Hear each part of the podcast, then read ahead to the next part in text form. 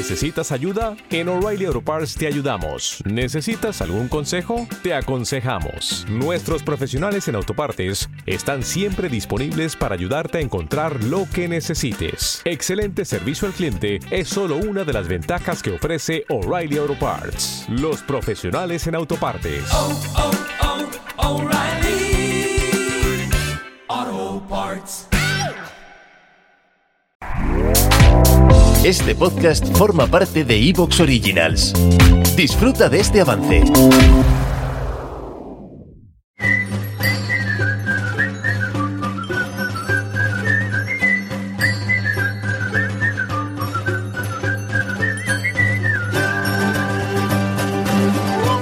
Sepan todos cuantos este podcast oyeren que estamos en el Scriptorium y hoy hablaremos de la Universidad Medieval.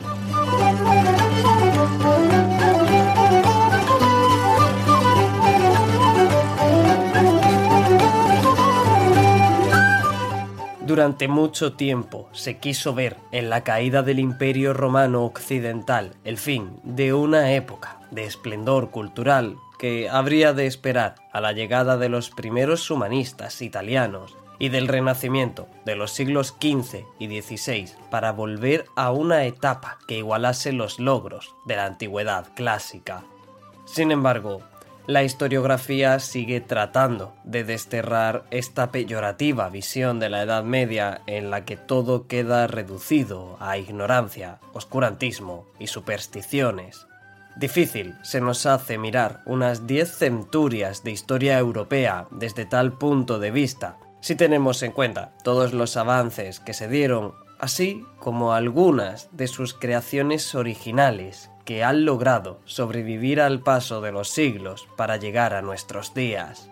Entre aquellas creaciones podemos hallar a la universidad, una institución que se sitúa en la cúspide de la enseñanza arreglada, siendo la proveedora de los rangos académicos más altos a los que se pueden aspirar. Una institución que sigue presente en la sociedad, pero cuyos orígenes se encuentran en los siglos plenomedievales, alumbrada por el crecimiento demográfico, el resurgir de la vida urbana y la expansión comercial que Europa comenzaba a vivir.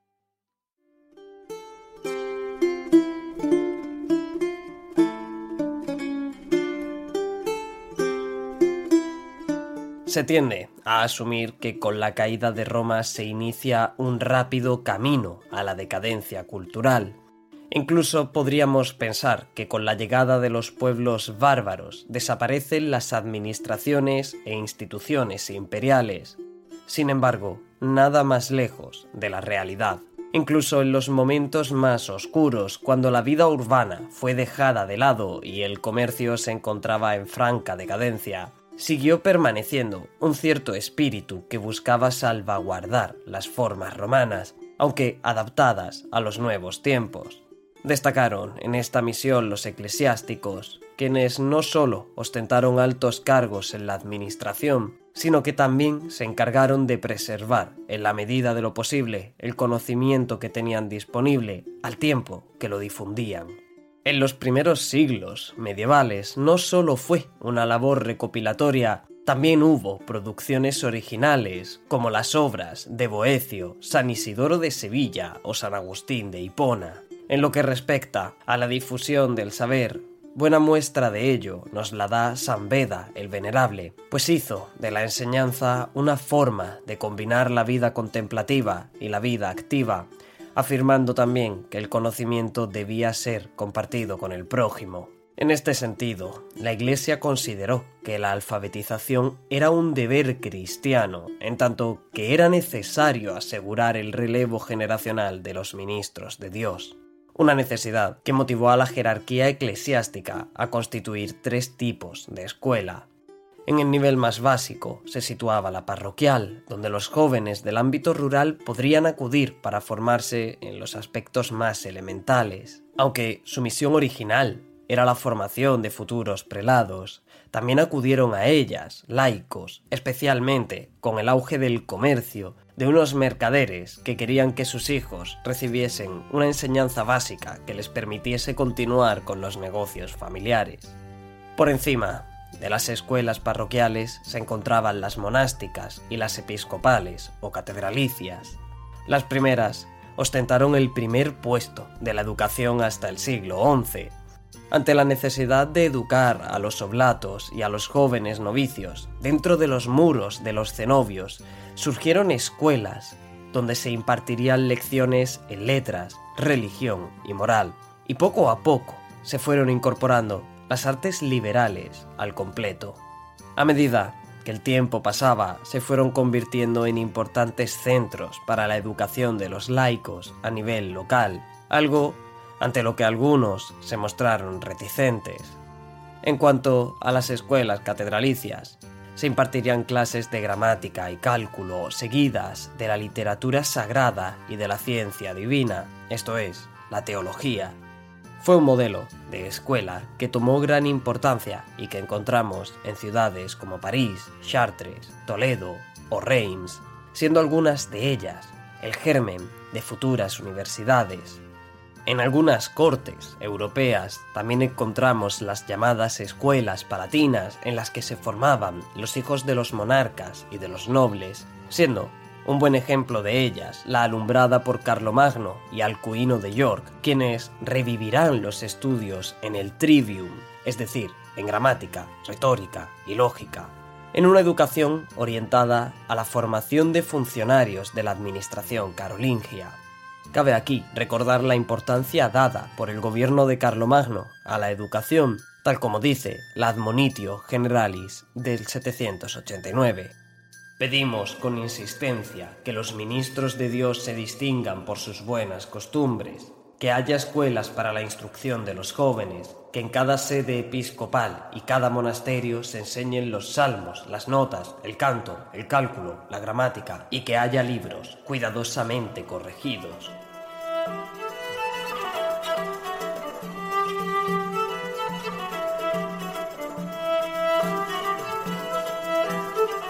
El Renacimiento carolingio legará tres herramientas esenciales para el desarrollo futuro de la educación.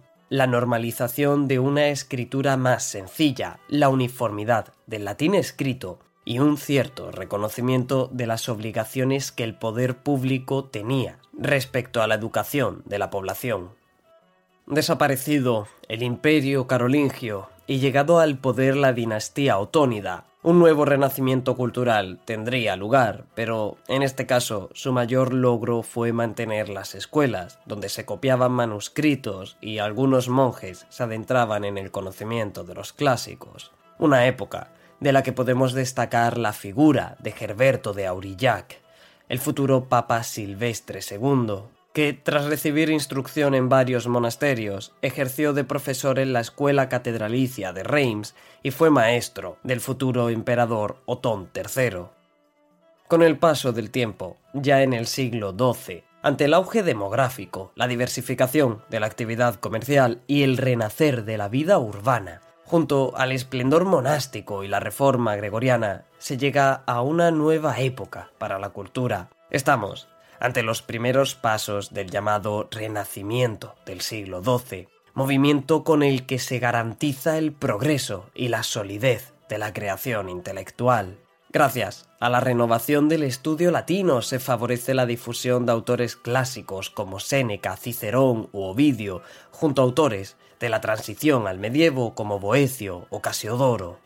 Es una época en la que la recepción de las traducciones al latín de obras griegas y árabes permite la incorporación de nuevas corrientes filosóficas, así como la llegada de obras de astronomía, aritmética, geometría, medicina y lógica, que tenían por autores a Euclides, Ptolomeo o Hipócrates, entre otros. En los momentos finales de la centuria se recibirá gran parte de la obra aristotélica junto a los comentarios de musulmanes como Averroes. Era la llegada de la lógica nova, en contraposición de la lógica vetus que hasta el momento había predominado.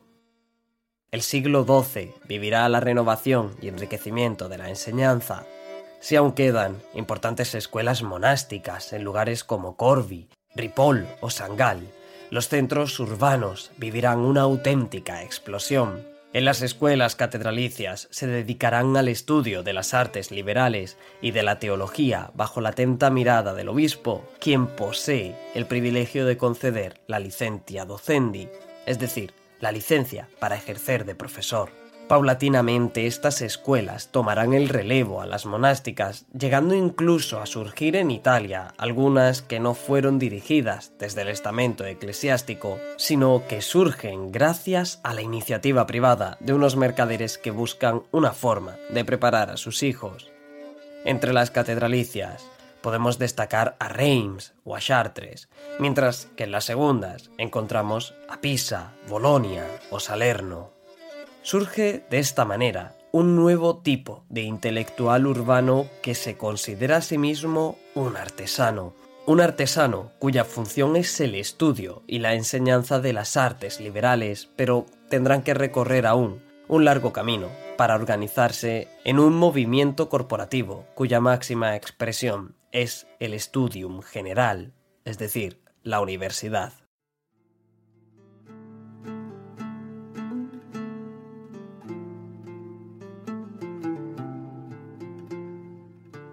Llegados a los momentos finales del siglo XII y los primeros del XIII, se observa un mayor peso. ¿Te está gustando lo que escuchas? Este podcast forma parte de Evox Originals y puedes escucharlo completo y gratis desde la aplicación de Evox. Instálala desde tu store y suscríbete a él para no perderte ningún episodio.